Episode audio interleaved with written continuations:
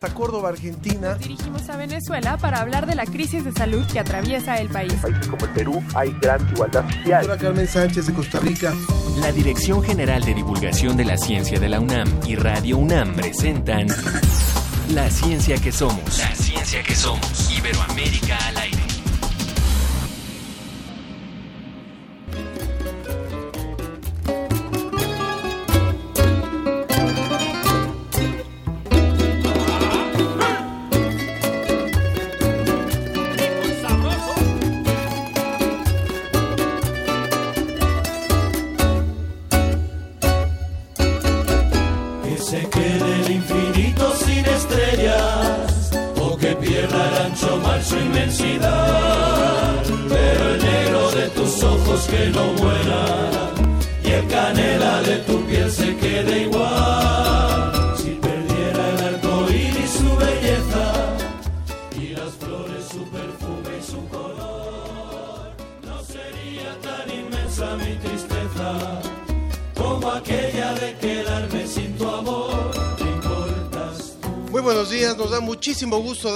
Bienvenida a esta emisión de La Ciencia que Somos al ritmo del bolero, de los parramboleros y también dándoles la bienvenida desde el Museo Universum, desde la explanada del Museo Universum, en donde se está celebrando la séptima edición de la Fiesta de las Ciencias y las Humanidades 2019. Y en esta ocasión, dado que lo, anunciamos también en emisiones anteriores, Sofía Flores, mi compañera, sigue de viaje y estará fuera unas semanas. Y hemos invitado a algunos divulgadores que van a estar participando con nosotros en las diferentes semanas. Y hoy le doy la bienvenida a Dalia Ayala, quien es maestra en ciencias biológicas, especialista en educación ambiental y sustentabilidad. Muchas gracias, Dalia. Gracias, Ángel. Un placer, como siempre, estar aquí. Muchísimas gracias por compartir los micrófonos. Hoy que vamos a estar transmitiendo aquí desde esta explanada del Museo Universum. Y bueno, la música que pensamos está muy pensada en los, en los festejos, por eso son los paramboleros, agrupación que retoma canciones románticas y populares y las transforma con música electro, instrumentistas de cuerda y, y percusión latina. Vamos a escucharlos un poquito más.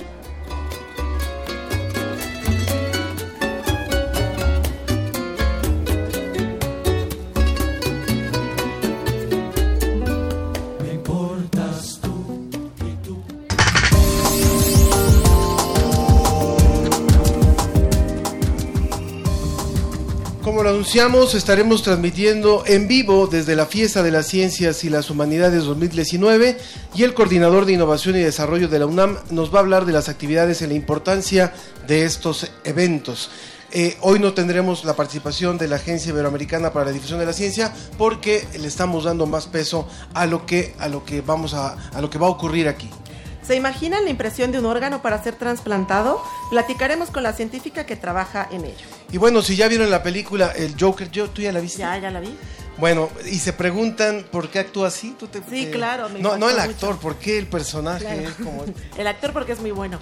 El actor porque es muy bueno, pero también vamos a hablar con un experto que nos va a contar acerca del perfil psicológico de este personaje. Como siempre los invitamos a, los invitamos a que participen con nosotros.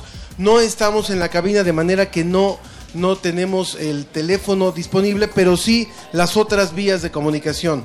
Las redes sociales en el Facebook arroba la ciencia que somos, también en el Twitter arroba ciencia que somos y por supuesto en el WhatsApp 55 43 63 90 95 55 43 63 90 95 para los que hacemos radio siempre es bien apasionante y bien, hay mucha adrenalina cuando hay una transmisión en control remoto y por eso quiero agradecer muchísimo a los amigos, porque no son, no son compañeros, no son técnicos, son amigos de Radio UNAM que hoy hacen posible esta transmisión. Andrés, eh, eh, muchas gracias a todos, a Emanuel, a Omar, a Rubén, a Diego. Ahora les vamos a dar todo su crédito, pero gracias a ellos estamos llegando desde la explanada de Universum hasta hasta la radio donde usted nos está escuchando. Vamos a, vamos a enterarnos de qué se trata esta fiesta de las ciencias y las humanidades.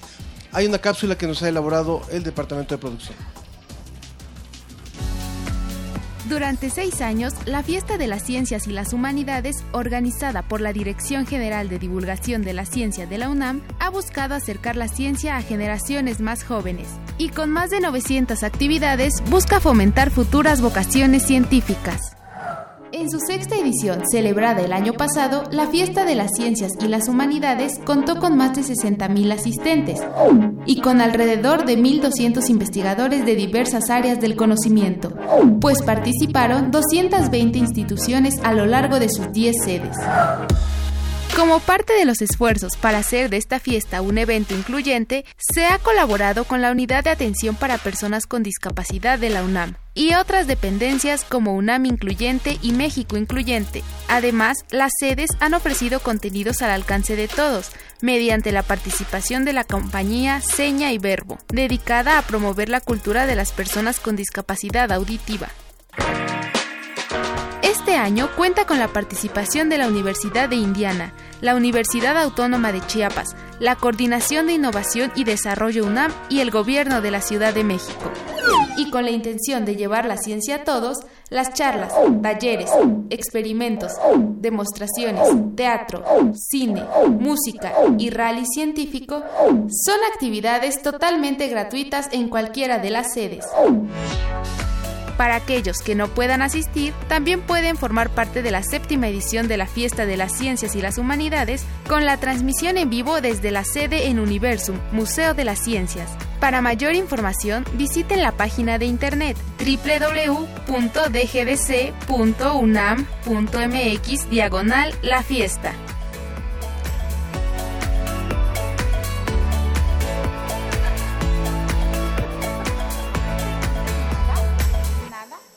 Me da mucho gusto. En madre- esta- me da mucho gusto en este, en este viernes.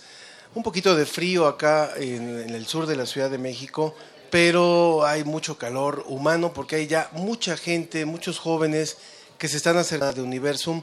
También está ocurriendo de forma simultánea esta fiesta en otras sedes eh, a lo largo del país, no solamente en la Ciudad de México. Ahora, ahora les vamos a comentar en dónde, para que si usted no está escuchando pueda también acercarse a estos eventos.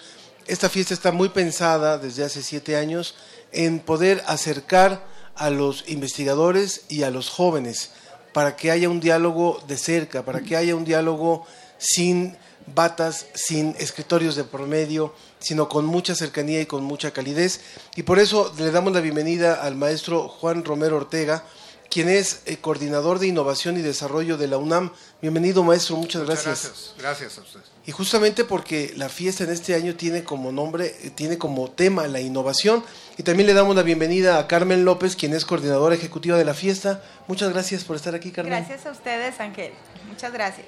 Bueno, pues empezaríamos, empezaríamos realmente, maestro, preguntando la, la importancia de la innovación, por, por qué se decidió que este año eh, esta, esta temática de la innovación tuviera una presencia tan importante en la fiesta. Pues mire, yo creo que nos hicieron la invitación hace un año para que precisamente fuera este tema de la innovación y, creo que fundamentalmente estamos hablando, eh, cuando hablamos de innovación, de un tema que tiene que ver justo con la, con la parte de ciencia, con la parte de investigación y la innovación lo que significa es traducir todos esos desarrollos que se generan en nuestra labor de investigación, de educación en la universidad, para transformarse en soluciones, en propuestas concretas, en productos concretos para beneficio de la sociedad. De manera que, que para mí tiene mucho sentido que sea la innovación como una forma eh, a través de la cual se materializa aquello que es desarrollado en los laboratorios, en las aulas de la universidad.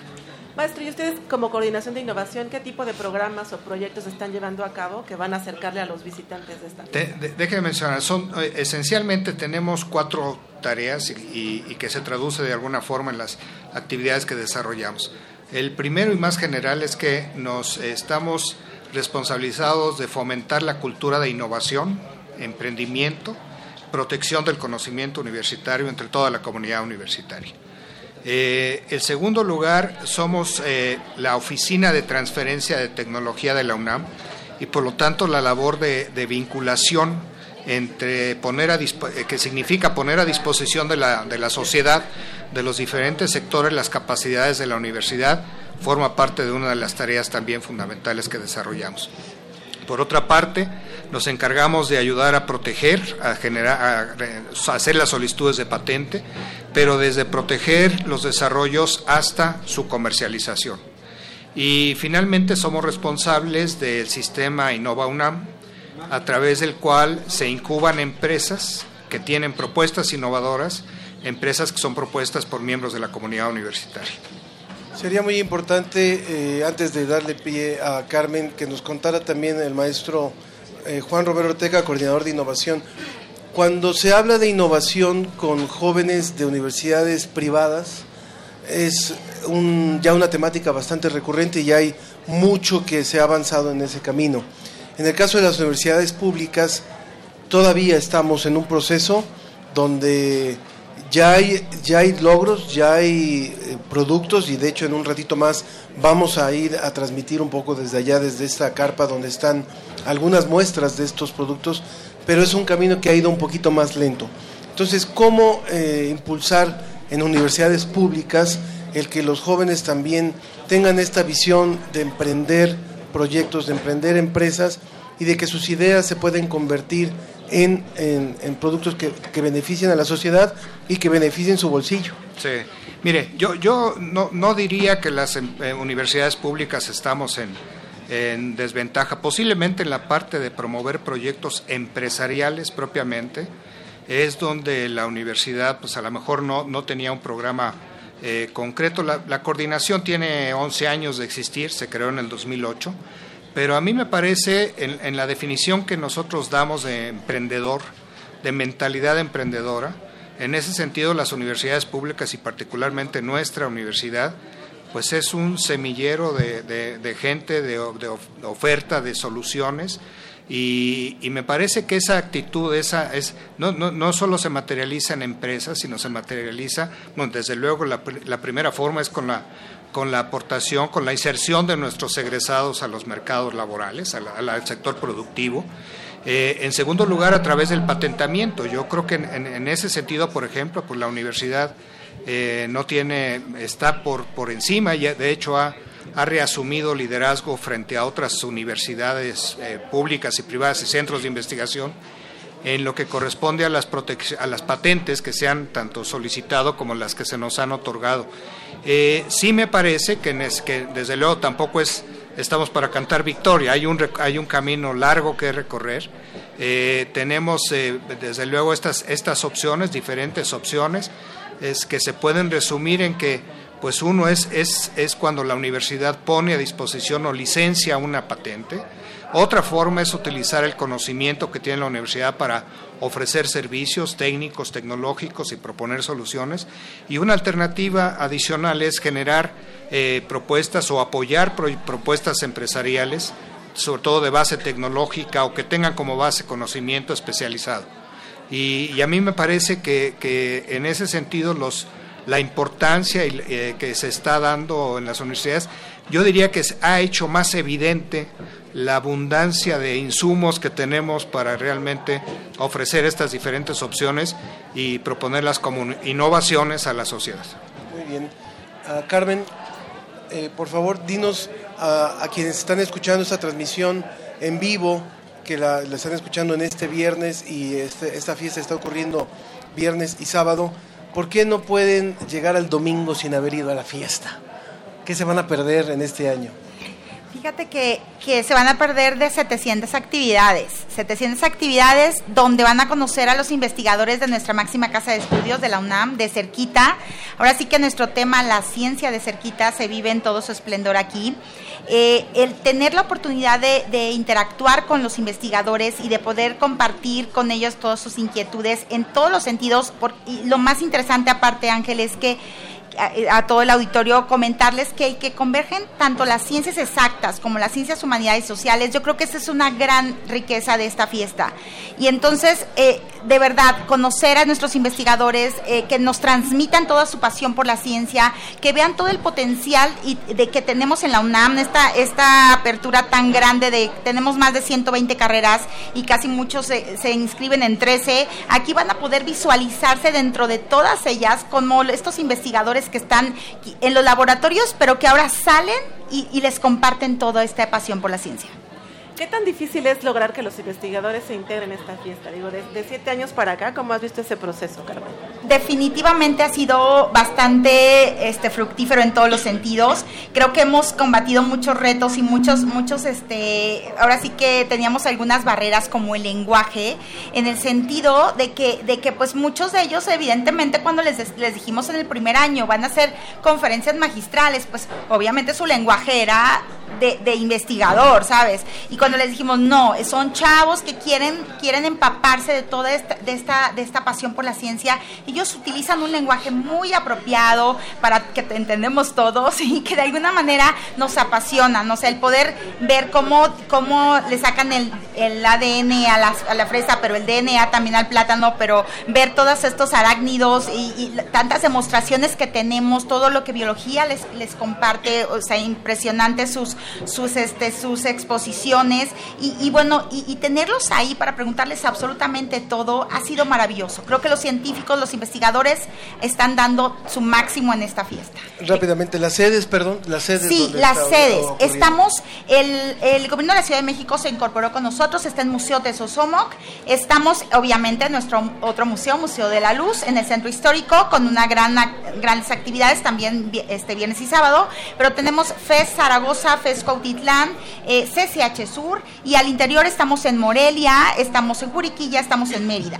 Pueden consultar entonces la página de sí. Universum eh, para que puedan encontrar todas las actividades en las diferentes... El micrositio, Ángel, por favor, no sé si puedan acceder, www.dgdc.unam.mx, diagonal, la fiesta. Ahí encuentran todas las actividades.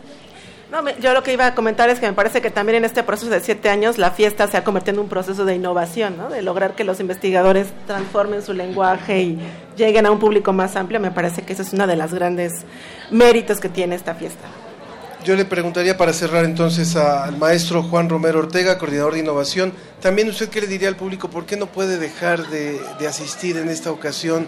Eh, ¿por, qué ten, ¿Por qué tiene importancia que los jóvenes se acerquen a, a es, esta fiesta es, de es una oferta absolutamente seductora, no se van a poder resistir de ver, de escuchar eh, y cómo se puede materializar además. Yo, yo destacaría en la, la innovación no solo en la parte científica, la virtud que tiene esta fiesta es justamente que, que reúne la parte científica y la incorpora con las humanidades, que es una de las, de las fortalezas que tiene nuestra institución y me parece que lejos de hablar de cosas teóricas y el estudiante seguro que se va a enamorar de las, de las ciencias, el investigador va a entender cómo se pueden concretar las cosas y cómo puede, eh, cómo hay un camino para, para que sus desarrollos y su esfuerzo se vea materializado eh, en cosas concretas, en productos concretos, en servicios concretos. Le agradecemos muchísimo, maestro Juan Romero Ortega, coordinador de Innovación y Desarrollo de, de la UNAM, y Carmen López, coordinadora ejecutiva de la fiesta. Muchas gracias por haber estado gracias con nosotros. Gracias a ustedes, muchas gracias. Muchas gracias. Vamos a una pausa y continuamos. Estamos transmitiendo en vivo desde el Esplanada de Universum en la Fiesta de las Ciencias y las Humanidades. Conectados con Iberoamérica. Conectados con Iberoamérica.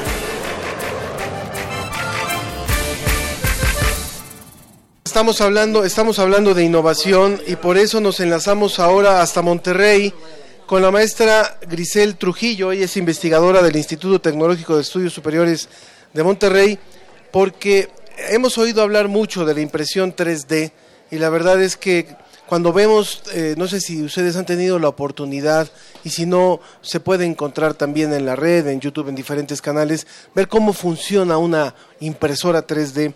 Es realmente muy interesante este proceso, puesto que se puede replicar prácticamente todo, o sea, casi todo, casi todo. Pero ahora están queriendo imprimir tejidos y órganos. Y de eso nos va a hablar la maestra Grisel. ¿Qué tal? Buenos días. Hola, buenos días. ¿Qué tal, Ángel? Muchas gracias por invitarme. ¿Cómo amanece Monterrey? Muy bien, un poquito nubladito, un poquito fresco para nuestros estándares. Bueno, está bien, un poquito ya de que no haya tanto calor, pero sí hay, hay ambiente para la carne asada o no. Claro, no, eso sí siempre, no, nunca falta. Eso nunca falta. Bueno, a ver, cuéntenos por favor, maestra, me acompaña también aquí mi compañera Dalia Ayala, ¿cuál es eh, este proyecto que están desarrollando de bioimpresión 3D de órganos? Bueno, pues es un, un proyecto en, el que siempre decimos que tenemos un sueño a largo plazo, que es el de imprimir órganos de tamaño eh, completo, que, de tamaño humano y que sean funcionales. Eh, es, un, es un sueño a largo plazo porque todavía falta mucho por hacer. Y, y no somos los únicos que estamos haciendo esto en el mundo, hay, hay muchos grupos de investigación tratando de acercarse a ese sueño. Eh, y nosotros contribuimos de alguna manera a ese campo. Y en el corto plazo estamos buscando en esos avances generar pequeños tejidos funcionales que nos puedan servir, eh, eh, en lugar de usar animales que sean como modelos que nos permitan probar fármacos o desarrollar fármacos. Y, pero bueno, regresando a la impresión 3D, eh, una manera sencilla de, de, de explicarlo es usamos la, las técnicas de impresión 3D tradicionales que yo creo que muchos de los radioescuchas han eh, usado alguna vez, que es eh, depositar capa por capa un material. La, la, impresión que usamos más frecuentemente es la de termoplásticos, donde un cabezal de impresión calienta el plástico, se derrite el plástico y va depositando capa por capa algo que te va a generar una estructura tridimensional que diseñaste previamente. Acá lo que usamos en lugar de, termoplásticos son eh, biomateriales, son hidrogeles que tienen encapsuladas células y algunos otros componentes que, que, van a permitir que las células se sienten mejor en su ambiente y que puedan formar un tejido. Eh, en particular, nuestro grupo eh, lo que estamos haciendo es usando flujos para crear microestructuras a la microescala y a la, a la nanoescala. Este, uno de los grandes retos de la impresión, hoy en día de impresión, quiero decir eh, impresión de tejidos, es generar estructura a muy alta resolución en el rango de las de, las decenas de micras en la microescala y eso es muy difícil de alcanzar por las técnicas de impresión actual. Y nosotros usamos una técnica que desarrollamos eh, por primera vez que, se, eh, que es bioimpresión caótica pero lo que tienen que, no voy a entrar en detalles porque quizás es, es un poco complicado explicarlo en la radio, pero eh, se, se, trata de usar flujos eh, para generar esa microestructura tan fina. Como cuando ponemos crema en el café que se forman unas estructuras eh, muy lindas en, en, la superficie, eso está formado por flujos, pero nosotros podemos controlar el proceso y generar esas estructuras multicapas sí. eh, con mucho control. Maestra, una pregunta. ¿Las células que utilizan para hacer estas impresiones, de dónde vienen? ¿Y eso no implicaría riesgos de rechazos para el que recibe ese, ese órgano? Es una muy buena pregunta, es uno de los retos que, que estamos enfrentando como comunidad. Eh, te, tienes que ser, en investigación vas paso por paso. Ahorita lo que nosotros queremos eh, demostrar es que esta técnica puede generar esa estructura en la microescala y que las células sobreviven entonces lo que estamos usando son células comerciales. Eh, las compramos de, Estados Unidos, las FC nos las manda y nosotros podemos probar el concepto de que nuestra técnica va a funcionar. Eh, cuando estamos en un punto en el que esto ya funciona perfectamente, la técnica funciona perfectamente, lo, eh, que la gente está usando mucho, acabo de regresar de un congreso de, de biofabricación en Ohio la semana pasada, eh, se usan células pluripotenciales que, que son eh, extraídas del paciente, eh, se, se, toman fibroblastos, se toman células de piel del paciente, se diferencian y luego se diferencian al tejido que desees eh, generar. A ver, tenemos que tenemos que hablar en un en un lenguaje todavía más radiofónico para que el público lo pueda comprender. Es decir, eh, partimos de que la impresión 3D es una impresión que se hace en volumen, no se hace de forma plana como es la impresora que tenemos en casa o en el trabajo, sino que es una impresora que va soltando capa por capa para, eh, para hacer, para generar algo que nosotros diseñamos en una computadora y, y que toma finalmente cuerpo. Pensemos en una pelota, puedo tal cual imprimir una pelota con volumen.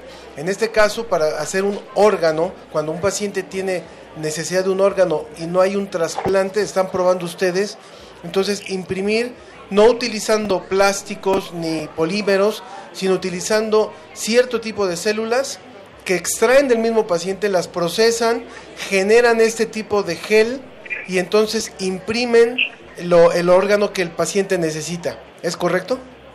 Más o menos. Más o menos. ¿Qué, ¿qué, fue, ¿qué fue, lo incorrecto? A ver. la- las células generan eh, eh, su propia matriz, o sea, es correcto lo que dices que generan su propio hidrogel, pero uno les puede ayudar encapsulándonos, encapsu- eh, perdón, encapsulándolas en un hidrogel que uno diseñe, que sea ya muy similar a nuestros tejidos. Un hidrogel que esté hecho en base a proteínas y en base a, a carbohidratos que estén que están ya presentes en el tejido que uno desea imprimir. O sea, lo que uno imprime es el hidrogel y sobre eso pone las células. No, uno Ah. hace el hidrogel y luego sobre eso, esta es una opción, es correcto, pero también lo que la mayoría de la gente estamos haciendo hoy es hacer el hidrogel, cuando el hidrogel está todavía líquido, ahí encapsulas las células, las suspendes, Ah. luego se imprime y, de- y aplicas un estímulo para hacer el hidrogel sólido y las células ya están encapsuladas dentro del hidrogel. ¿En qué, ¿En qué momento de este proceso nos encontramos? Es decir, ¿cuándo podríamos pensar que es, esta impresión de órganos 3D sería una, una realidad para alguien que necesita un órgano? Bueno, hoy ya es el, doctor Anthony Atala de Good Forest ya puede imprimir, ya ha impreso vejiga, es decir, Ah, o- órganos wow. huecos, y ya los hay tanto de pacientes y, y ya son funcionales. Esto es, es maravilloso es y nos cosa. permite saber que, que lo demás también está por ocurrir en algún momento. La vejiga es un órgano hueco, es, es mucho más simple que un, que un riñón, por ejemplo. Entonces, e- ese es el reto que, que tenemos ahora, imprimir órganos que sean sólidos, huecos, con una microestructura más, más complicada. Este, ¿En dónde estamos en ese punto de generar un riñón, un corazón un- o un, eh, hígado? Eh, todavía es- estamos eh, quizás a décadas de lograrlo, dos décadas quizás, ojalá que no me equivoque.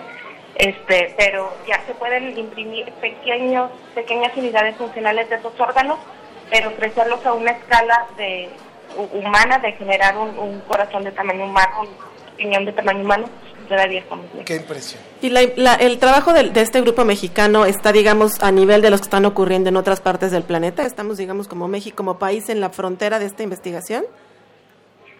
Creo que estamos aportando, mu- nos falta mucho en México, eso sí, eh, tengo que ser clara con eso, pero estamos compitiendo muy buen nivel.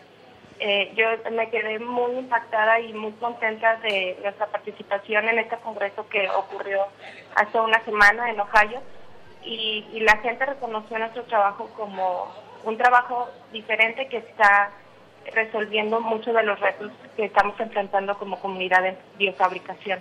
Entonces, sí, co- con, menos recursos, este, pero con, con talento joven que, que estamos formando en México y con mucha creatividad y diseño, estamos haciendo cosas muy relevantes. Pues yo quiero felicitar el- el- a usted y al equipo de trabajo que trabaja, está con usted, maestra Grisel Trujillo, investigadora del Instituto Tecnológico de Estudios Superiores de Monterrey, por contarnos esto. La verdad es que vienen también, así como vemos a veces los tiempos caóticos, vienen también tiempos interesantísimos en lo que tiene que ver con la innovación, en lo que tiene que ver con la tecnología. Y pues hacer la aclaración de que si hay un corazón hueco no se va a poder rellenar con una impresión 3D, ¿verdad? No se arreglan corazones rotos. Eso no se arregla, tampoco se arreglan, ¿verdad? Bueno, pues un abrazo, un abrazo, maestra. Gracias. Muchas gracias, gracias por la invitación, muy contenta de haber estado aquí compartiendo con ustedes. Muchas Gracias. a la maestra Grisel Trujillo. Si usted quiere saber más sobre, sobre la impresión 3D, ahora hay una exposición temporal en el Museo Universum que vale muchísimo la pena. Es Imprimir el Mundo, 3D, impresión 3D, Imprimir el Mundo. Es una, una exposición que ha sido diseñada por Telefónica de España, por la Fundación Telefónica, y que está de forma temporal en el Museo Universum, ampliamente recomendable. Sí, no se la pierdan. Vamos a ir rápidamente a una pausa y continuamos en La Ciencia que Somos. Les repito que estamos comunicados a través de Facebook, La Ciencia que Somos, en Twitter también, arroba Ciencia que Somos.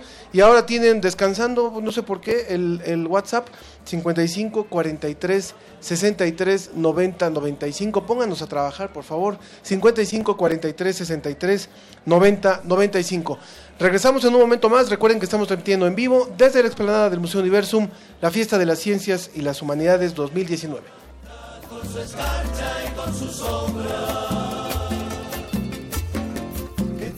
amarte mucho, que tengo que amarte tanto, que si la noche no acaba, yo te voy a enloquecer. Que tengo que amarte mucho, que tengo que amarte tanto, si la noche no acaba, yo te voy a enloquecer. Porque guardo un mundo de inquietos deseos, porque guardo sueños, caricias y besos. Porque guardo tanto, tanto, tanto que Mañana por la mañana, si no se rompe la noche, haremos locuras nuevas con el amor que nos sobre. La ciencia que somos. Iberoamérica al aire.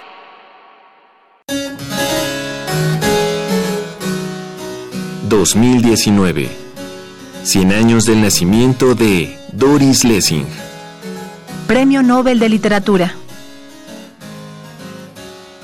La autobiografía que se puede encontrar en gran parte de sus obras deja ver lo que fue la segunda mitad del siglo XX. Problemas como la desigualdad económica, racial y política son solo algunos problemas que la autora aborda con gran sensibilidad y que por ello mismo no dejan de tener vigencia. Cuando a ella no le gustaba dar conferencias, ella lo que decía es, a ver, ustedes pregúntenme y yo les contesto sobre sobre su experiencia en, en, Inglaterra, sobre sus relaciones amorosas, en fin, y ella contestaba con, con mucha con mucha cortesía y por otro lado con mucha claridad. Hernán Lara Zavala, escritor. Doris Lessing, 96.1 FM. Radio UNAM, experiencia sonora.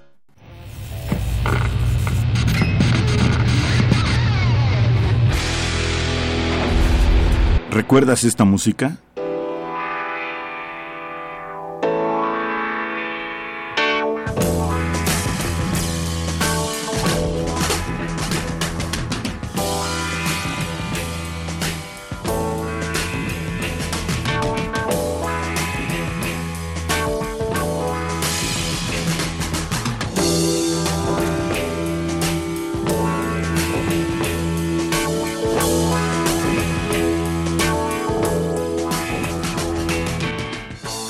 Ogden's Not Gone Flake, de Small Faces, 1968. Recuerda y revive con nosotros cuando el rock dominaba el mundo. Todos los viernes a las 18.45 horas por esta frecuencia, 96.1 de FM. Radio UNAM, Experiencia Sonora.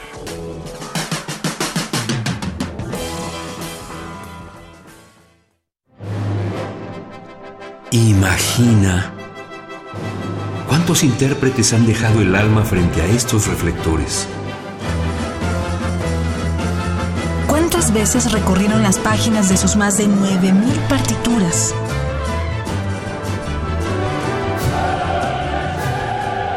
¿O cuántos corazones han levantado en más de ocho décadas? Eso es experiencia sonora. Orquesta Filarmónica de la UNAM domingos a las 12 del día por el 96.1 de FM. Radio UNAM, experiencia sonora. Regresamos a La Ciencia que Somos. Iberoamérica al aire.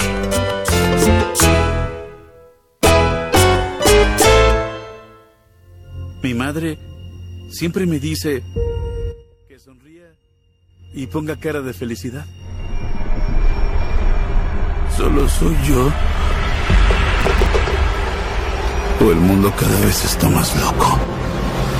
Después de ver la película del Joker, ¿cuál es tu opinión sobre las enfermedades mentales? Es algo con lo que ya naces, no sé si se desarrollen, a lo mejor con alguna situación en tu entorno, cómo crezcas, en cómo te desarrolles. Y creo que es algo, algo que la ciencia lo ha empezado a poder tratar. Creo que todavía hay muchos estigmas en cuanto a, la salud mental y creo que debe haber como un plan dentro de, pues de todas las instituciones, gobierno, eh, educación, que atienda eh, pues este, este asunto porque es difícil este, para las personas que, padecen esto porque al final pues, es una enfermedad. Eh, puedes seguir con sus vidas y a la larga esto atrae otras consecuencias hasta la muerte. Bueno, yo creo que en la película se ve que la ciudad juega un papel fundamental en, en este aspecto porque en lugar de ayudar al, a la persona con el trastorno mental o la enfermedad, eh, lo aísla y lo va llevando al límite hasta que la- esta persona no puede y entonces pues yo creo que lo afecta más de lo que lo beneficia voluntariamente. Como sociedad, a las personas que sufren una enfermedad o un trastorno, eh, las apartan mucho porque no las toman en serio o toman como que para ellos todo es un chiste o aspectos así. Bueno, yo pienso que las personas que sufren de enfermedades, nuestro país las excluye porque puede pensar que les van a hacer algo o que son malas personas. Y está mal, porque tenemos que incluirlas y tenemos que aceptarlas, tenemos que ayudarlas.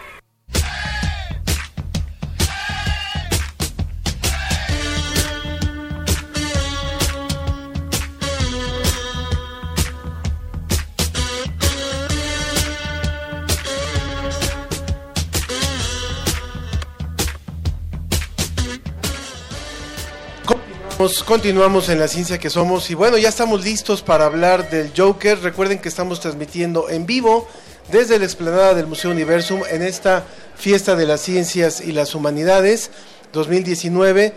Recuerden también que pueden comunicarse con nosotros a través de las redes sociales en Facebook, en La Ciencia que Somos, en Twitter, arroba Ciencia que Somos, y también en el WhatsApp. Y lo voy a decir muy despacio porque me interesa mucho que se comuniquen con nosotros, porque vamos a hablar de un tema que está muy, muy candente, que es eh, la película de Joker. El WhatsApp es 55 43 63 90 95. Yo les preguntaría cuántas veces han visto el Joker para empezar. También no olviden utilizar el hashtag la ciencia que somos cuando estén eh, compartiéndonos ideas en las redes sociales. Está con nosotros ya el doctor Nicolás Martínez, quien es psiquiatra forense, ya ha estado con nosotros también aquí en el programa, doctor en ciencias médicas y él es investigador del Instituto Nacional de Psiquiatría Ramón de la Fuente Muñiz. ¿Qué tal? ¿Cómo estás, Nicolás? ¿Qué tal? Muchas gracias, muchas gracias por la invitación nuevamente. Muchas gracias por estar aquí con nosotros. Y bueno, pues eh, hemos querido invitarlo para hablar de esta película. A mí me gustaría nada más abrir así el, el- tema. Ahorita nos vamos a meter en el personaje, pero ¿cómo interpretas el impacto que ha tenido la película? O sea, ¿a qué atribuyes el que se hable tanto, el que tanta gente la haya visto eh, eh, desde el punto de vista cinematográfico? Me encanta la pregunta. en realidad, mira, creo que aquí tengo un sesgo muy importante, ¿no? Yo soy fan de Batman y de todos los cómics desde, desde mi infancia. Y en realidad creo que eso es lo que ha conjuntado un poco el fenómeno que está viviendo esta película, ¿no? El hecho de que es la primera ocasión que el personaje central no es justo el héroe, sino en teoría uno de los villanos más importantes y emblemáticos de esta gran saga que ha sido a lo largo de la historia de las más importantes en cuanto a cómics, ah, sobre todo para cómics para adultos, ¿no? Porque estamos hablando de eh, literatura un poquito más oscura, un poquito más policíaca. Y otro fenómeno que creo que también ha generado el, el impacto hace unos minutos en lo que esperaba entrar con ustedes, leía que ya está clasificada prácticamente como la película más taquillera con la clasificación que tiene, que sería R de restricción, ¿no? Entonces, eh, estos derivan muy probablemente a que la forma, podría considerar un, un crítico de cine, pero la manera en la que es llevada, la fotografía, la métrica, el hecho de cómo se van incluyendo las tomas y la música, hacen ver algo que uno no espera. Eh, se generó una expectativa bastante alta al momento de estar generando eh, spoilers y algunas imágenes, pero creo que, y a lo mejor eh, en ello puedo no equivocarme, muchos de los fans de los cómics y de las películas de superhéroes se hizo una expectativa mayor a partir de los premios que ganó en Venecia. Entonces, es, he, he- leído inclusive algunas críticas de algunos eh, directores de cine y de algunos desarrolladores de videojuegos que dicen que va a ser un parteaguas a partir de esta película, como en su momento lo fue El Padrino, lo fue eh, Cabo de Miedo, lo fue Taxi Driver. Y aquí hay que entrar en materia. ¿Realmente el Joker tiene un problema mental o varios? Oh, y yo preguntaría también, ¿y si el Joker realmente es el Joker? Hay una teoría, digo, primero contesto por la última. Hay una teoría que me encanta porque en internet, por favor, nunca te mueras. En realidad, eh, en donde se han puesto a ver los relojes que aparecen en toda la película, en donde no avanzan. y llegan a decir que todo fue una alucinación, ¿no? Ahí sí yo creo que ya es buscarle demasiadas cosas. No ha habido declaraciones oficiales ni de Todd Phillips ni de, ni de Joaquín Phoenix, pero creo que en realidad aquí lo que podemos ver, sobre todo desde el área a la que yo me dedico, ha sido una necesidad de querer encajarlo en un patrón, ¿no? Porque eh, he leído, eh, y, y lo tengo que decir con todas sus letras, con una desgracia de emitir ese tipo de opiniones, de que el Joker como personaje tiene esquizofrenia o es psicópata o tiene un trastorno paranoide o tiene una epilepsia clásica, gelástica, etcétera, que en realidad si uno analiza toda la película no puede uno encajarlo en un diagnóstico. Y cuando uno evalúa qué es lo que está pasando, pues es básicamente la interpretación que uno está haciendo y ahí habla más de la persona que lo está viendo que del propio personaje. Yo diferiría de muchos de mis colegas que han dicho que tiene esquizofrenia, yo digo que no. Eh, tampoco lo podría encuadrar en un diagnóstico específico como las clasificaciones diagnósticas actuales. Creo que por la historia, y espero ya la mayor parte de los que me están escuchando y viendo eh, la hayan visto para no spoilearlos, eh, porque llega un punto en la historia en donde en teoría fue abusado sexualmente y fue eh, sometido a, a muchas vejaciones y aparte a maltrato derivado inclusive de un traumatismo craneoencefálico, en teoría en la película. Que eso puede condicionar alteraciones que pueden generar una epilepsia. Pero no es tan claro un cuadro de que tenga un cuadro epiléptico con la risa.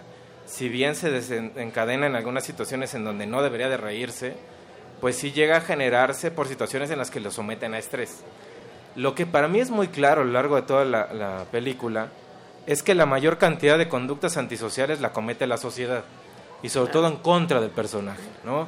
Se le quita el presupuesto, se le quita el tratamiento, eh, lo maltratan, lo golpean y se va llevando un punto a una persona que es rechazada a tomar ciertas decisiones con base en la sociedad donde está desarrollando. Pero no creo que tenga un trastorno mental clasificable al día de hoy.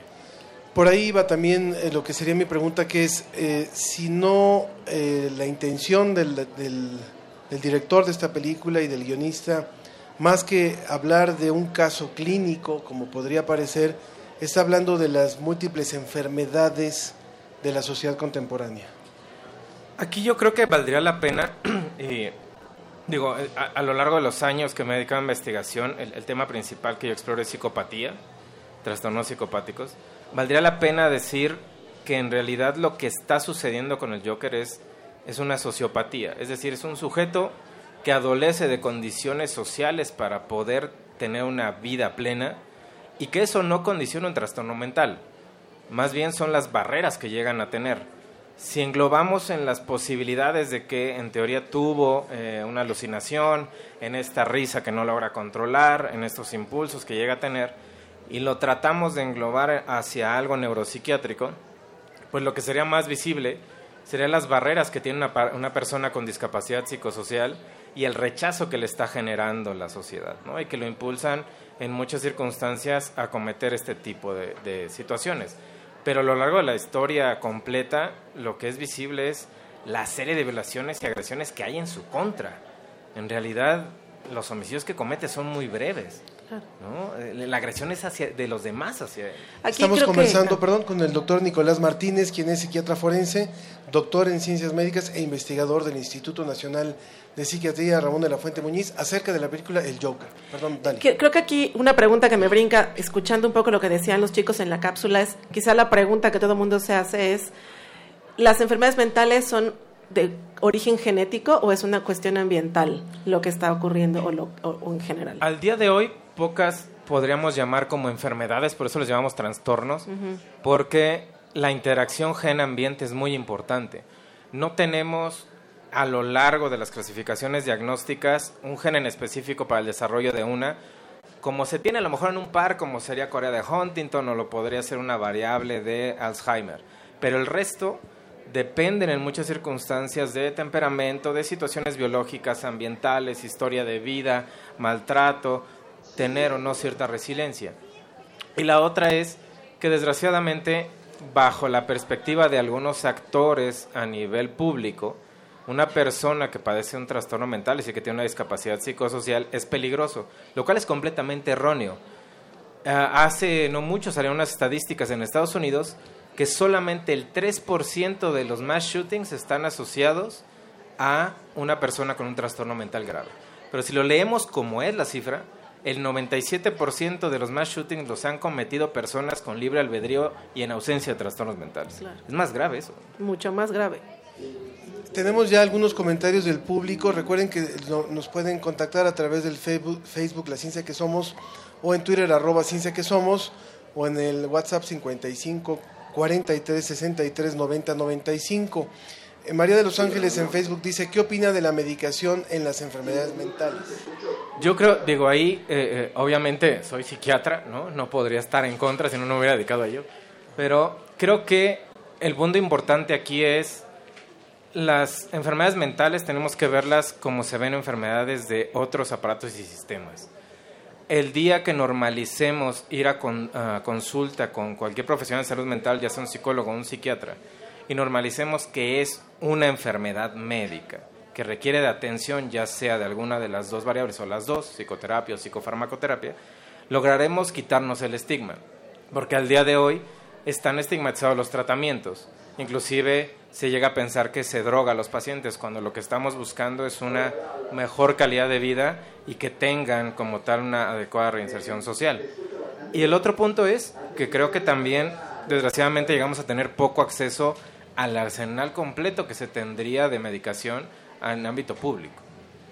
Eh, Miguel Mendoza nos pregunta, buenos días, ¿y si el Joker no fuera asesino, si solo hubiera golpeado a la gente que le hizo daño, de todas maneras sería un enfermo mental?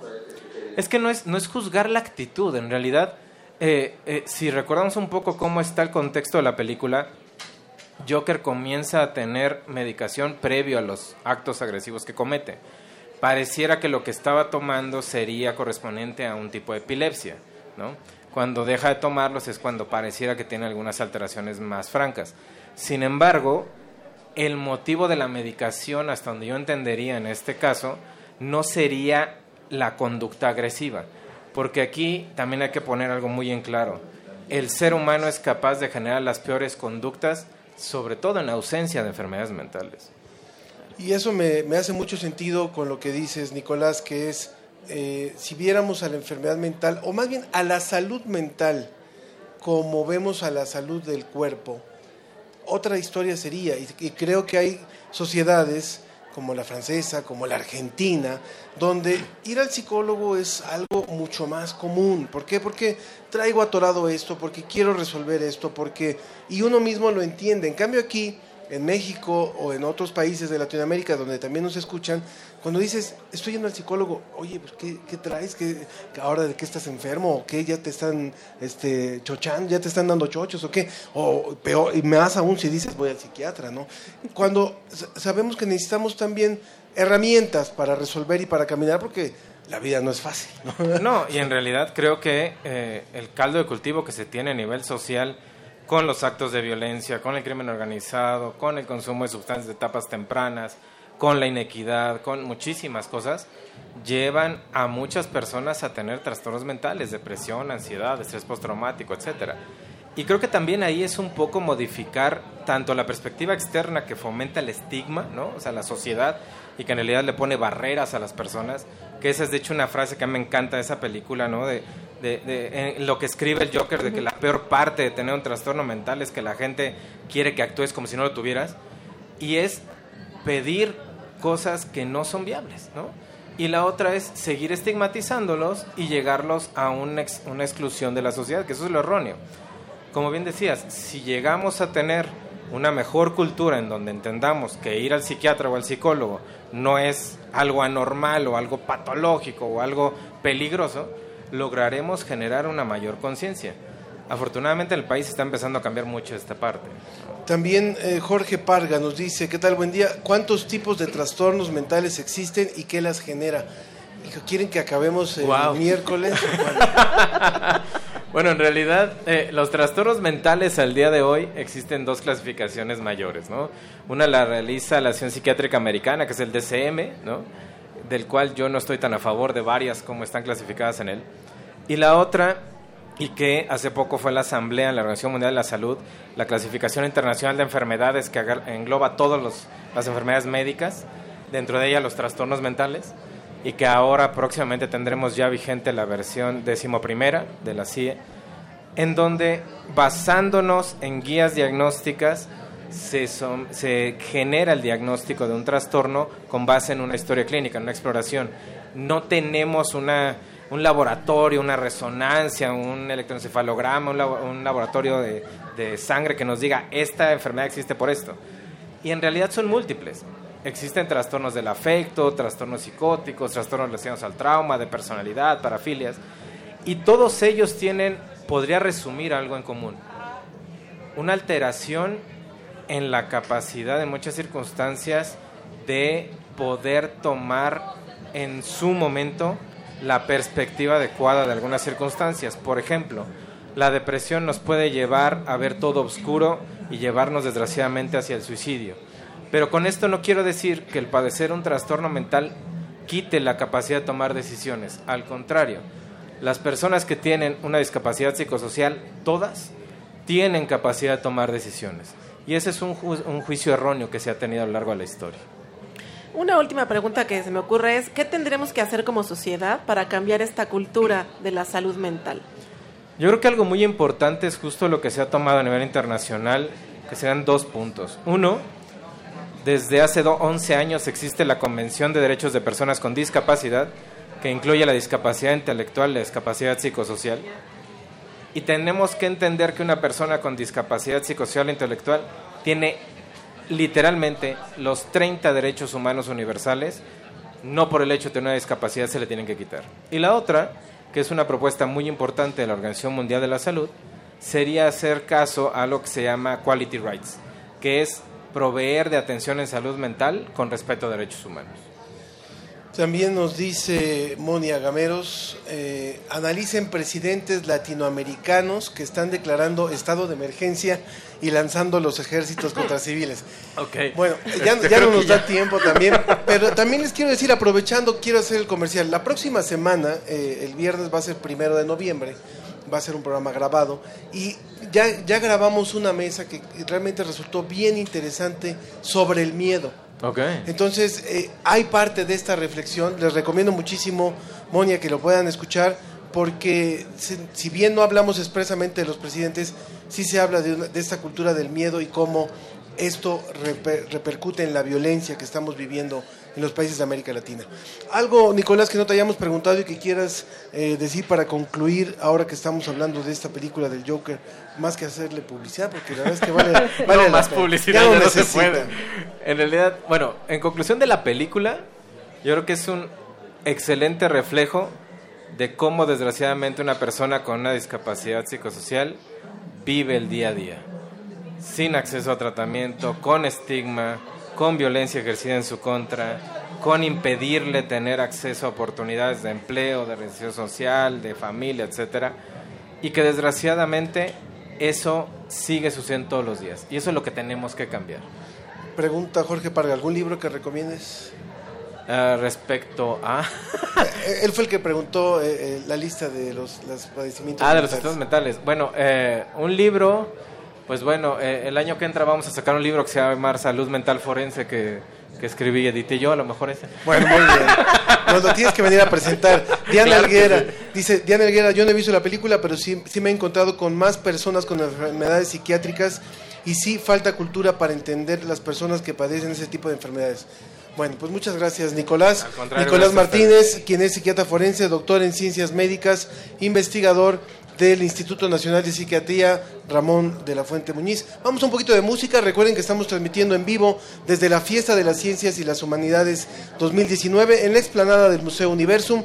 Me acompaña mi compañera Dalia Ayala, hoy eh, divulgadora invitada. Y continuamos en un momento más. No se vaya.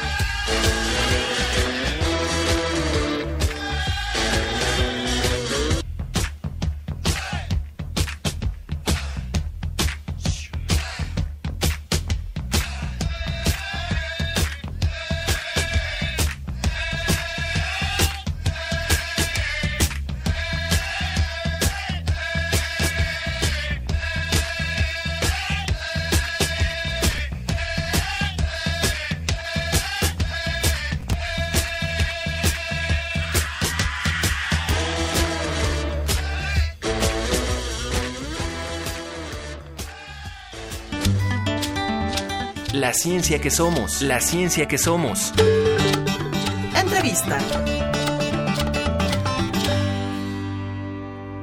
Continuamos con esta transmisión en vivo desde el Museo Universum, desde la explanada del Museo Universum, en la zona sur de Ciudad Universitaria, eh, ya en lo más extremo casi de Ciudad Universitaria, donde ya va concluyendo el campus de, de Ciudad Universitaria en el sur de la ciudad, ya muy cerca de Avenida del Imán, y a donde los invitamos a que vengan hoy o mañana. Hay una oferta impresionante en esta fiesta de las ciencias y las humanidades. Hay robots, hay ejemplares del Instituto de Biología, hay microscopios, hay y todo es completamente gratuito y lo más importante, hay mucha gente. Hay investigadores que quieren y que son apasionados de contar lo que hacen.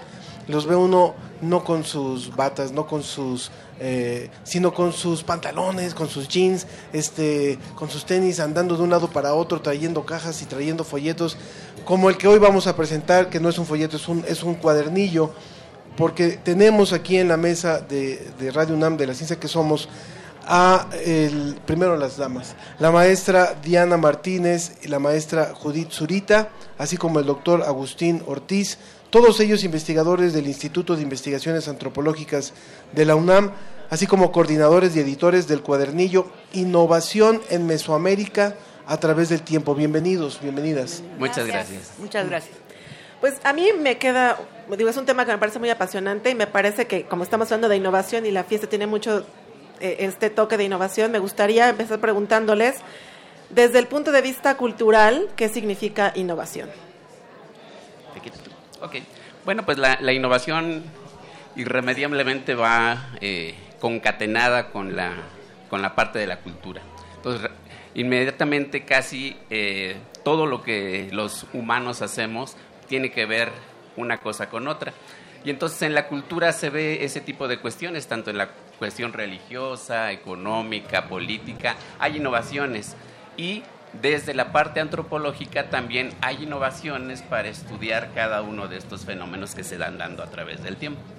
Lo que resulta bien interesante también a partir de esto que nos dicen es, creemos que la innovación surgió el año pasado o surgió hace 15 años. Y ustedes hablan de la innovación en Mesoamérica a través del tiempo y la arqueozoología, innovación tecnológica. A ver, cuéntenos por favor qué han encontrado a partir de la investigación antropológica de cuáles fueron las, la cuál fue la evolución eh, en, en, en, innovación que hicieron los antiguos eh, habitantes de esta región donde estamos. ¿Quién habla? Maestra. Sí. Maestra. Bueno, eh, nosotros podemos encontrar desde la, los ejemplares, este. Judith Zurita, ¿verdad? Judith, por Zurita, favor, sí. Judith. Paleontológicos que podemos encontrar, por ejemplo, todos los mamuts que se han encontrado en la cuenca de México, que digamos podrían estar emparejados a la presencia humana. ¿Sí? O sea, no todo, en todos los casos, pero en alguno podría ser, ¿sí? Eh, para ese, para cazar un mamut o para investigarlo, uno, unos tuvieron que inventar la manera de cazarlo y otros tenemos que inventar la manera de fecharlo, ver qué comía el mamut, qué estaba haciendo aquí en la cuenca de México. Eh, por ejemplo, Agustín excavó uno muy interesante, Milpalta, del que cual debería de platicarnos un poco eh, que fue encontrado en uno de los terrenos de uno de los trabajadores del instituto. Entonces, este, Creo que fue muy visitamos. interesante. Sí. Eh, luego ¿Y, y qué han encontrado eh, sobre esta parte que decía usted, maestra Zurita? Cuando dice, ellos tuvieron que evolucionar en su forma de cazar. ¿A qué ¿De qué estamos hablando? ¿Qué han encontrado que tuvieron que transformar? si por ejemplo se tiene que empezar a, a buscar armamento más adecuado, por ejemplo, puntas este, Diferentes a que diferentes que, van a producir mayor, mayor daño y atravesar la piel del mamut. Eh, luego tienen otras necesidades como por ejemplo eh, los la, alimentación. Entonces empiezan a probar primero recolectando plantas, pero las- luego las empiezan a domesticar. Y en el caso de la paleozoología, eh, tenemos en México el caso de la domesticación del guajolote y del perro. ¿Y, y todas las culturas son innovadoras o hay, digamos, como grupos que tienen más tendencia a la innovación que otros o qué factores fomentan la innovación? Bueno, yo creo que la, la Escuchamos innovación... a eh, a la maestra Diana Martínez. La innovación se va dando a través del tiempo, porque las culturas no son este, estáticas, son dinámicas y además no son una sola, sino son varias y a través del tiempo. Entonces las innovaciones se van dando este, en diferentes partes de Mesoamérica, o sea, a la par, ¿no? Y en diferente tiempo. Es un poco complejo porque esta línea del tiempo es este, muy, muy dinámica, ¿no? Entonces, no podemos decir que la maya descubrió esto o la maya innovó, digo, la azteca innovó aquel, sino son diferentes culturas, pero en diferentes momentos del tiempo. A mí me gustaba lo que decía también la, la, maestra Zurita, porque una es la parte de la innovación actual para hacer la investigación, para hacer la excavación, para poder tener la forma de conservación de los restos, por ejemplo en el caso de los mamuts y todo. Pero otro es tratar de identificar qué tuvieron que hacer los habitantes de esta zona para tener mejor calidad de vida, para conservar eh, los alimentos, para conservar la carne, para, para domesticar las plantas. ¿Qué ha sido en su investigación lo más sorprendente que han encontrado que digan estos cuates de veras y nosotros hablando de innovación?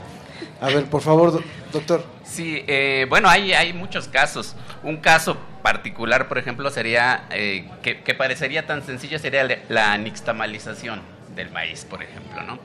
La nixtamalización para que se diera este, este proceso, primero se tuvo que hacer, eh, poder trabajar la cal, ¿no? Y para que se diera la cal, esto los mayas lo hacen en el año 1000 antes de Cristo, en el Petén. Una vez que se, tiene esto, hasta Teotihuacán en el 200, ellos se traen la tecnología del trabajo de la cal para encalar todo Teotihuacán. Y no es hasta el posclásico que realmente, por ejemplo, los comales se utilizan para las tortillas. ¿El posclásico qué años? En el posclásico ya sería la parte de los aztecas para acá, ¿no? Digamos, más o menos. Y, eh, pero entonces eh, eh, hay, hay una innovación en, en, poder hacer y trabajar, por ejemplo, el maíz. Que, por ejemplo, los españoles cuando vinieron, ellos se llevaron el chile, la calabaza, el jitomate y el maíz. Y el oro. además, el problema de esos es que se llevaron los productos, pero no se llevaron la tecnología. Entonces, por ejemplo, ellos cuando se llevaron el maíz, tanto en África como en, en Europa, les empezó a dar pelagra porque el maíz tiene una, eh, cutícula, digamos, que solamente se quita con la nixtamalización. Y entonces, al no quitársela, ellos les dio esta enfermedad que realmente es como que se empiezan a, pelar la piel. Y entonces ellos lo atribuían realmente al maíz, una enfermedad del maíz.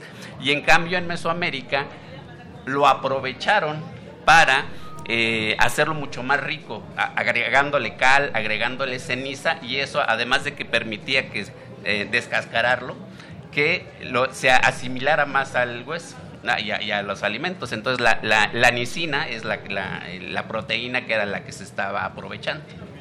Oh, qué interesante. Y digamos, eh, agrícolamente, pues, porque el tema agrícola me parece que es muy relevante actualmente, dada las, la crisis que estamos viviendo y que podemos enfrentar por los alimentos, ¿cuál sería la mayor aportación de Mesoamérica en términos de innovación a la actividad agrícola que, digamos, ha permeado otras partes del planeta? Bueno, básicamente es la domesticación del maíz, del frijol, del chile. Y bueno, Mesoamérica aportó una gran infinidad de productos este, agrícolas al mundo, ¿no? Frijol, chile, maíz, calabaza, este chía, que ahora está de gran moda y que es la panacea, pues la chía también, este el aguacate, la jícama, en fin, una infinidad de, de, productos, ¿no? Y bueno, finalmente eh, las innovaciones que hubo a ese nivel agrícola fueron pues las chinampas, las terrazas, los campos levantados en la zona maya, ¿no? O sea, tuvieron que este em, desarrollar toda una tecnología para hacer una, una agricultura intensiva. No sé si en esta parte también eh, estaríamos hablando de construcción. O sea, la construcción de pirámides, la construcción de ciertos centros implicaron también, por supuesto, un crecimiento o una innovación tecnológica, ¿no? Más, eh, sí, bueno, podemos ver, yo creo que hay que verlo en dos partes. Tenemos, ok, pirámides que son de piedra y toda una arquitectura evolucionada, pero también tenemos otros sitios que están hechos de tierra, ¿sí? En lugares en donde no hay piedra y puede ser tan compleja la arquitectura como la que podemos encontrar en Teotihuacán. pero sí lo que implica es una innovación en muchos aspectos, principalmente la arquitectura, pero también tienen que empezar a desarrollar cuestiones de matemáticas para hacer precisamente los cálculos de cómo van a orientar estos eh, edificios, cómo van a pensar en eh, hacerlos el tamaño que necesitan, la cimentación, etcétera, etcétera. Entonces, son una cosa, una cantidad de cosas que se van concatenando y, ves- y van permitiendo que se vayan desarrollando. Aparte de que al mismo tiempo se está desarrollando una serie de tradiciones y creencias religiosas, ceremoniales, que hacen necesarios esos edificios. Sí, porque si no tengo yo, ¿para qué quiero el Claro. templo mayor si no tengo la idea de que voy a, honrar a un Dios? Estamos conversando hoy aquí en La Ciencia que Somos con la maestra Judith Zurita, quien ustedes estaban escuchando, la maestra Diana Martínez y el doctor Agustín Ortiz, todos ellos investigadores del Instituto de Investigaciones Antropológicas de la UNAM, porque están presentando aquí en la fiesta de las ciencias y las humanidades un cuadernillo que se llama La innovación en Mesoamérica a través del tiempo. Y quiero decirles que en forma personal, lo que acaban de decir hoy a mí me, me abre los ojos. Yo no había pensado en, en el término innovación para hablar de Mesoamérica. O de cultura o de agricultura. Entonces, la verdad es que sí, a, a veces hablamos de que sí, cómo transportaban las piedras todo, pero cuando decimos hablar de innovación, desde esa época, la verdad es un gran concepto y creo que si trabajamos y difundimos más esto, nos vamos a sentir más orgullosos también de todo lo que ha representado la aportación de Mesoamérica, no solamente en México, sino también lo que ha representado toda la región y por supuesto nos escuchan también en Colombia, nos escuchan también en Argentina. Cuando vemos así nuestra historia, no solamente es folclore. ¿no? Así es. Bueno, algo que quieran agregar para ir cerrando más o menos, por favor, doctor Ortiz. Sí, pues eh, precisamente el stand donde estamos, precisamente es eh, todos los, los laboratorios de antropología en ciencias aplicadas, pues la intención es mostrar lo que cada uno de estos laboratorios que estamos dentro del Instituto de Investigaciones Antropológicas, cómo desde nuestra disciplina y eh, respectiva eh, laboratorio, digamos, entramos a, este tema. ¿Cómo- ¿Cómo lo, lo- lo vamos a, este, a interpretar? ¿no? ¿Les puedo hacer la queja de que por qué no trajeron tumbas este año? Hoy, hoy no. Yo les, yo les ayudo a cargar. la Las verdad otras- es que- las otras veces sí trajimos. Eh, aparte van a estar regalando este libro ahí en el stand. ¿eh? Eso es muy importante que el público lo sepa, así que doble razón para venir. Claro, se, inclu- se, se instruye más en este tema. A mí me quedó la duda de, la historia del mamut. Creo que estaría muy padre que nos platiquen porque Claro que sí, estuvo en la prensa quieran, incluso el tema, quieran, ¿no? sí. Cuando quieran lo platicamos, venimos. Muy bien, y, de hecho hay un cartel de, de una mirada a la ciencia también sobre ese mamut, Exactamente. así que si alguien quiere también le podemos, creo que todavía tenemos ejemplares de esta, de esta investigación. Bueno, pues muchas gracias. ¿Algo que haya faltado, maestra? No, muy bien. Que están invitando también a su stand, por supuesto. Siempre es uno de los más atractivos. Claro. Que no me oigan los demás, pero a mí me gusta siempre mucho, aunque no hayan traído tumbas, pero bueno, está bien. Este, son el doctor Agustín Ortiz, la maestra Diana Martínez y la maestra Judith Zurita, todos ellos del Instituto de Investigaciones Antropológicas de la UNAM. Gracias por venir. Gracias Muchas por gracias por la invitarnos. invitación. Vamos a seguir escuchando este grupo que se llama Parramboleros. Bésame mucho y en un momento más eh, nos movemos hasta la carpa de innovación para escuchar a algunos jóvenes que están presentando algunos proyectos súper interesantes.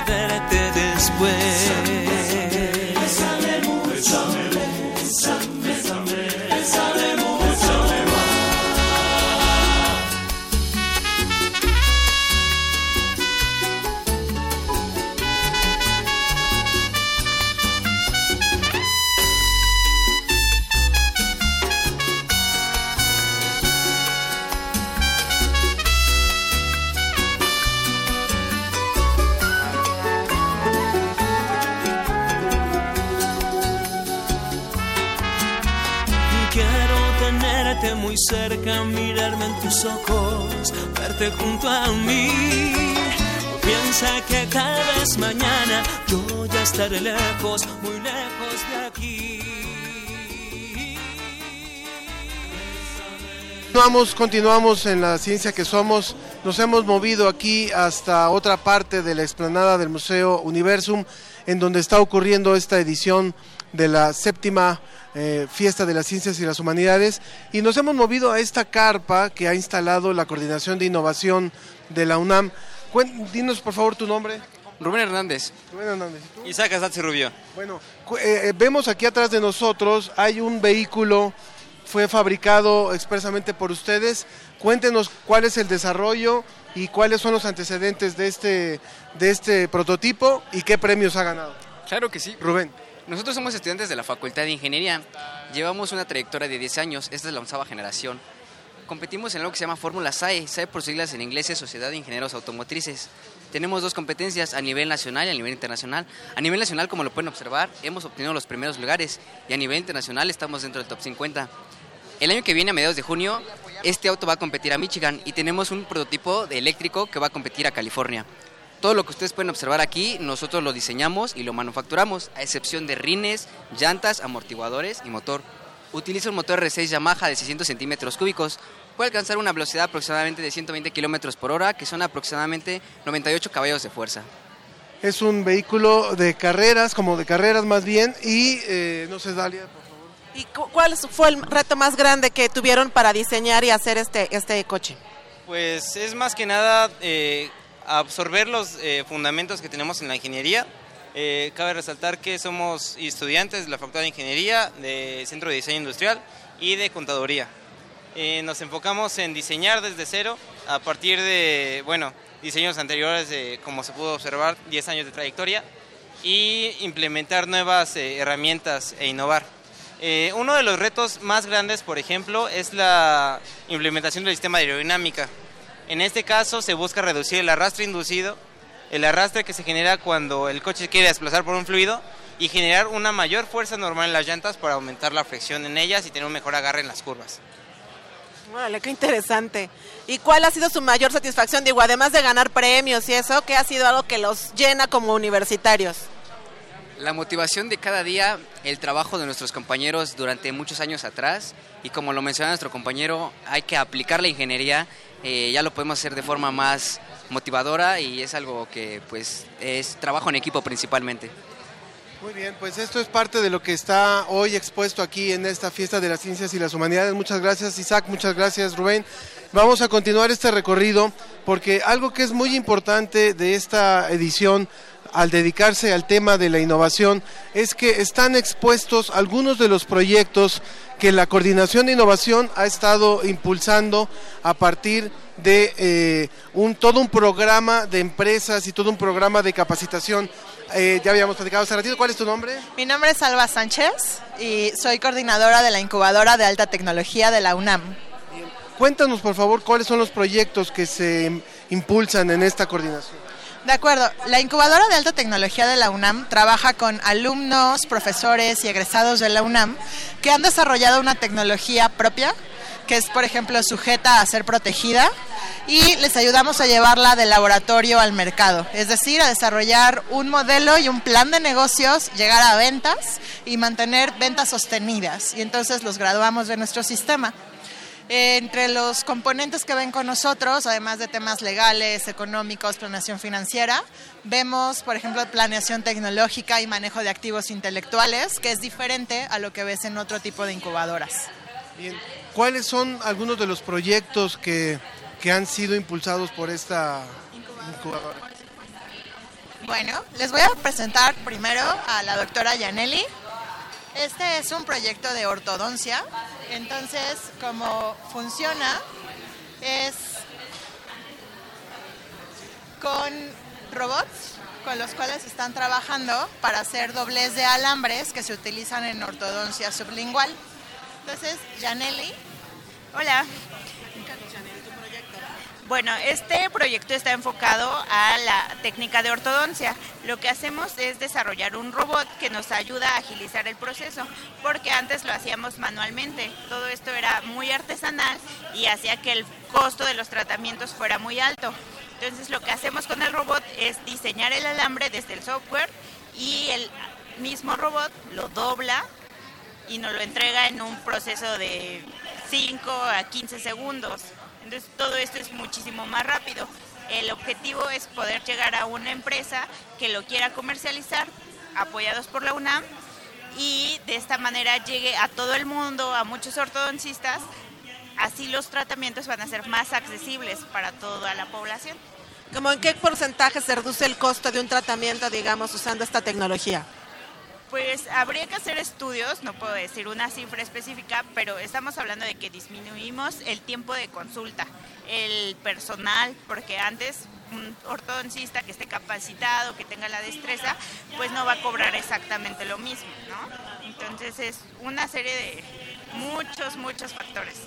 Digamos, es un proyecto que beneficia a los pacientes y también a los, a los ortodoncistas en términos de tiempo, exactitud, calidad de la atención porque como el software es muy específico, previamente ya escaneó la dentadura, es muchísimo más exacto que si lo doblara una persona a, ojo, digamos. ¿Y qué necesita un estudiante o un universitario para acceder a esta incubadora? Formar parte de la comunidad universitaria, esa es lo primero.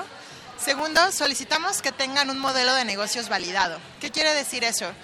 Em, la UNAM cuenta con algo que se llama laboratorios de innovación, en esos laboratorios de innovación son gratuitos y en ellos construyen esa idea de negocio y la vacían a lo que se llama un canvas. Estos canvas lo que permiten es mapear, hacer un layout general de cómo funcionaría ese negocio. Y después de ese canvas los llevamos a hacer entrevistas, donde validan con gente, con actores clave, compradores, etcétera, que ese negocio alguien lo quiere comprar. Muchísimas gracias, muchísimas gracias por esta información. Aquí vamos a seguir el recorrido por estos stands. Hay otros, por ejemplo, donde hay ciertos eh, plásticos biodegradables o un parche, por ejemplo, para la regeneración de pies diabéticos. Hay también otro que presenta un producto hidrofóbico a partir de ceras de rímel. Y nos acercamos a otro stand con un producto que también es generado por un alumno de la universidad que se llama Sazón Orgánico. ¿Cuál es tu nombre? Daniel Zamora. Daniel, cuéntanos por favor.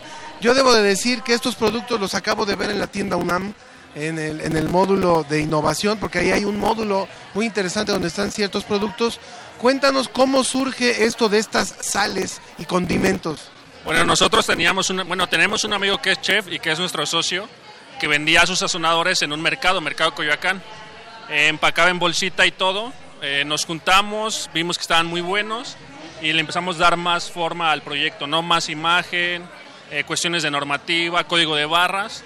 En un principio no sabíamos muy bien qué hacer, pero nos acercamos a, bueno, mi facultad, soy estudiante, bueno, soy egresado de la Facultad de Contaduría, ahí hay una incubadora y pues ahí nos vinieron el apoyo, más que nada, en cuestiones de normativa, logotipo, generar la empresa, que fiscalmente esté correcto todo y pues se fue dando poco a poco, ¿no? De ahí surgió un evento que hace la ANTAD cada año, en el que fuimos a concursar por parte de la facultad, de la UNAM, y pues salimos ganadores.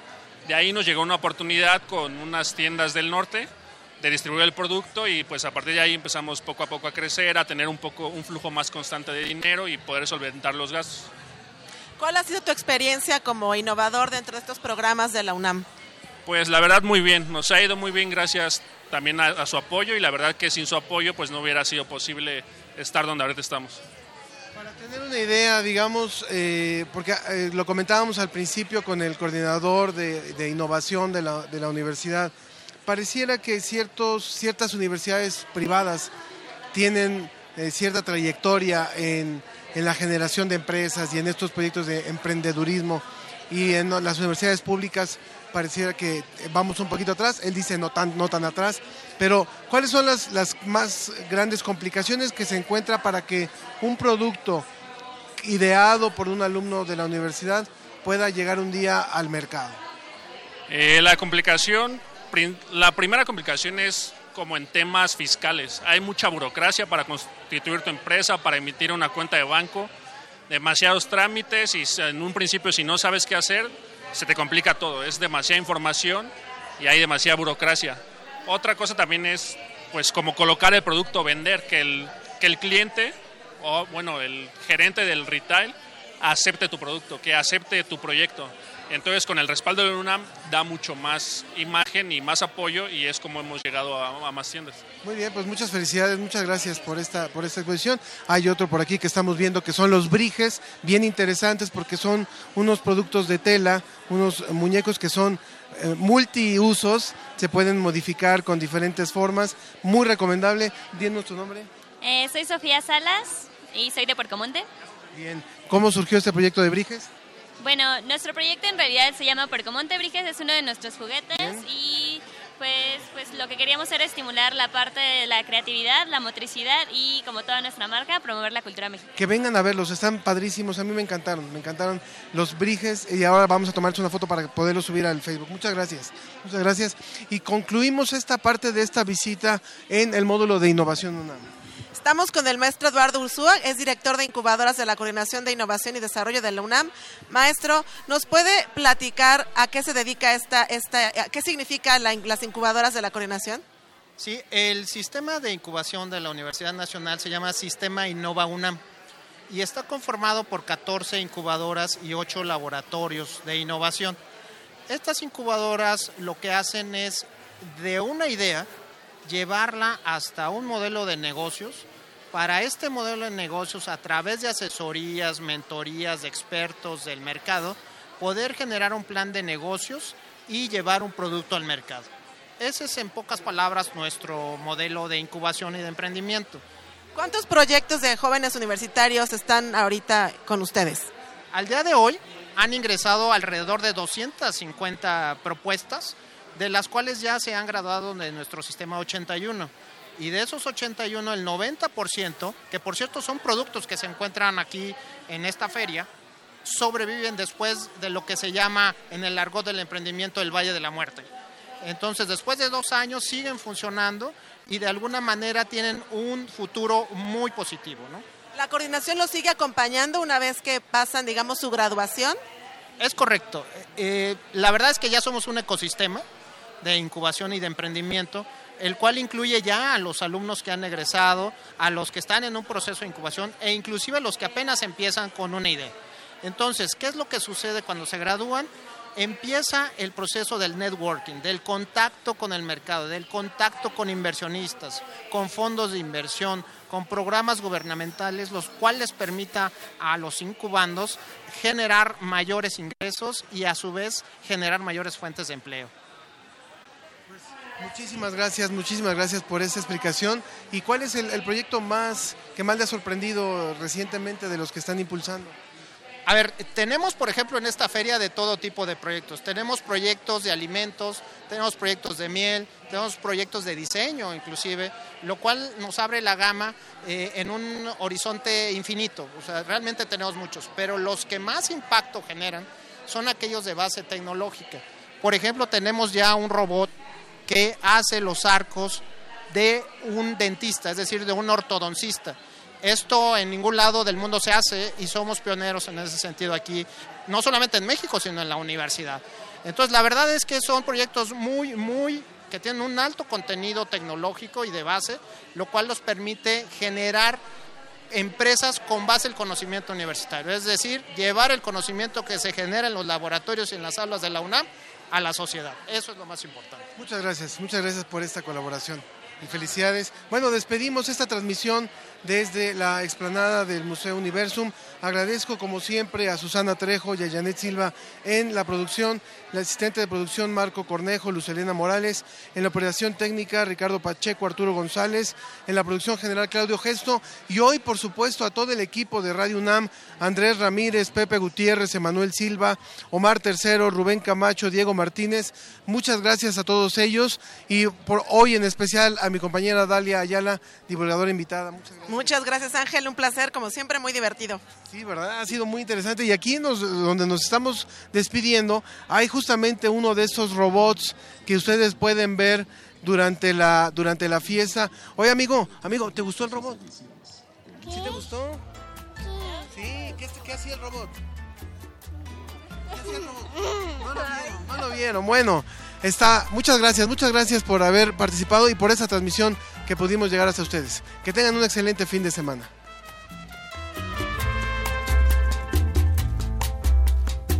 Pintalmela, nuestra huerta con te modela un dragón. Con lentejuelas y achones la calle, la calle está ya en color. Mil rondallas y charangas hacen de Murcia un clamor. Hay raíces en el bando de una vieja tradición. Y los dioses del Olimpo se nos muestran sin Esto fue La Ciencia que Somos. Iberoamérica al aire. Los esperamos el próximo viernes. La Ciencia que Somos. Una producción de la Dirección General de Divulgación de la Ciencia de la UNAM y Radio UNAM.